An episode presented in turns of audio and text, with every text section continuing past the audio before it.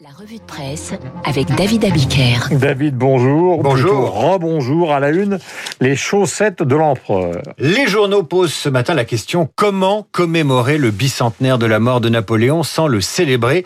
C'est la une de West France, question claire. Il va falloir à Macron trouver le ton juste, ne pas verser dans le discours hagiographique, explique le Figaro, sans pour autant verser dans la repentance, nous explique ce journal, une autre version du en même temps le nini.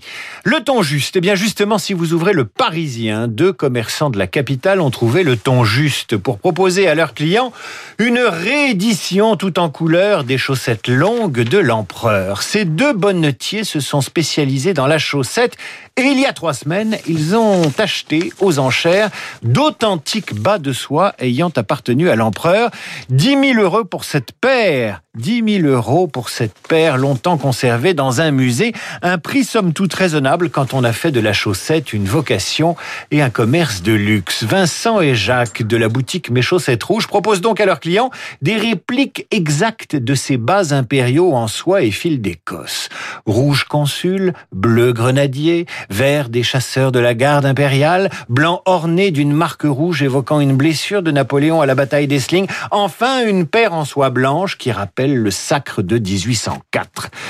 Quand 200 ans après votre mort, on verse ainsi dans le fétichisme de vos chaussettes et mis bas, pas de doute, vous êtes vivant et votre fantôme droit dans ses bottes. N'empêche, David, euh, le président va devoir prendre un certain nombre de précautions. L'opinion le lui rappelle ce matin. Comment commémorer le bicentenaire de l'empereur accusé d'avoir rétabli l'esclavage, ce qui est un crime contre l'humanité en France Ceci à cinq jours du 10 mai, qui est devenu le jour de commémoration de ce même esclavage. Beaucoup attendent le discours prononcé par le chef de l'État aujourd'hui à l'Institut de France.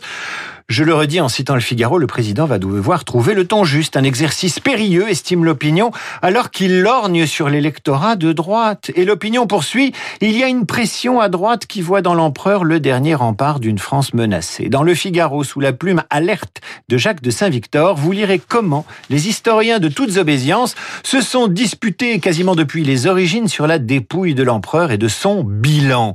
Les marxistes, on l'entend célébrer Napoléon comme celui qui a supprimé le féodalisme à l'opposé, les libéraux comme Tocqueville ou Chateaubriand ont vu dans l'empereur un ennemi des libertés. Et Chateaubriand a cette phrase qui vous interpellera. Les Français vont indistinctement au pouvoir. Ils n'aiment pas la liberté. L'égalité est leur idole. Or, l'égalité et le despotisme ont des liaisons secrètes. Fin de citation de Chateaubriand. Les royalistes comme Jacques Bainville, poursuit euh, l'auteur du Figaro, ne sont pas tendres. Sauf pour la Gauloire, sauf pour l'art, il eût mieux valu qu'il n'eût pas existé. C'est Jacques Bainville qui a écrit ça. Enfin, il y a le présentisme, cette école qui juge l'histoire avec les critères du présent, conclut Jacques Saint-Victor, qui a fait de Napoléon la tête de turc des féministes avec le code civil et des militants antiracistes qui nous ramènent à l'esclavage. En vérité, ce bicentenaire de Napoléon, c'est l'occasion de méditer quatre citations, pas toutes de lui, parce qu'on lui en prête énormément. D'abord, cette célébration, c'est la poursuite de la politique par d'autres moyens. L'histoire est une suite de mensonges sur lesquels on est d'accord.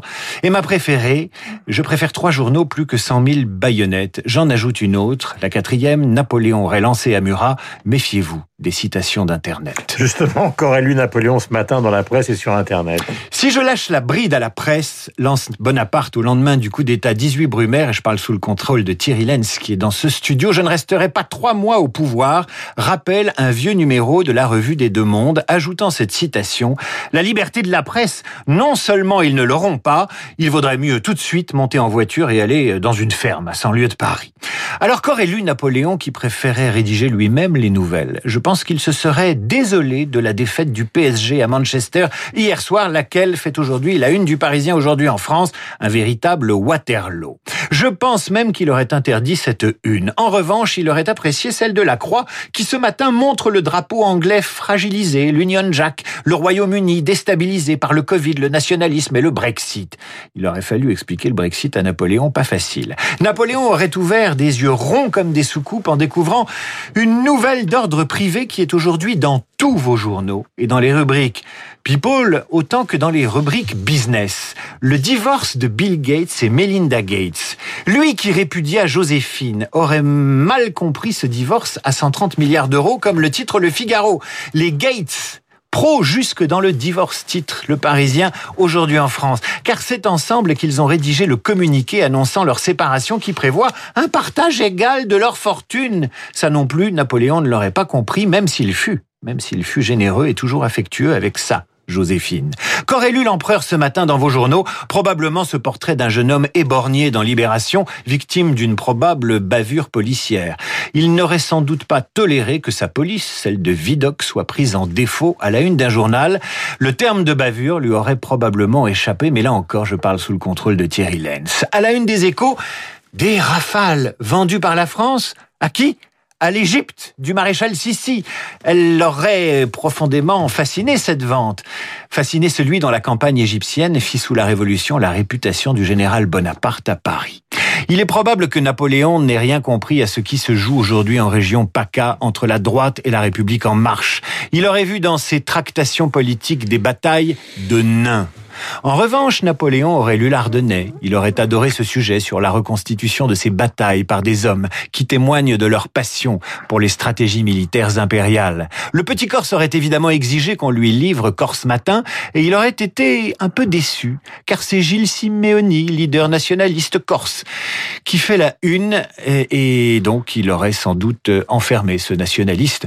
L'empereur, lui qui est relégué au second rang, au second plan à la une de Corse Matin. Enfin, Napoléon aurait observé avec intérêt ce jeune président, une main rentrée sous sa veste de costume en vareuse, au pied de son tombeau. Mais qui c'est celui-là se serait-il demandé en découvrant Macron caricaturé en Macron-Léon à la une de l'opinion. Et puis je ne résiste pas à vous citer un dernier Napoléon, mais pas le Bonaparte, pas l'empereur, le Napoléon III qui aurait dit, ou qui a dit, je ne lis jamais les journaux français, ils n'impriment que ce que je veux. Merci beaucoup. 8h36, David Abical. Nous avons rendez-vous avec Thierry Lenz et avec euh, Franck Ferrand et nous écouterons donc un certain nombre de pastilles, comme on dit dans notre domaine, qui est celui de la radio, évoquant justement euh, ce que fut la perception de l'empereur euh, par les historiens. Il est 8h36, vous êtes sur l'antenne de.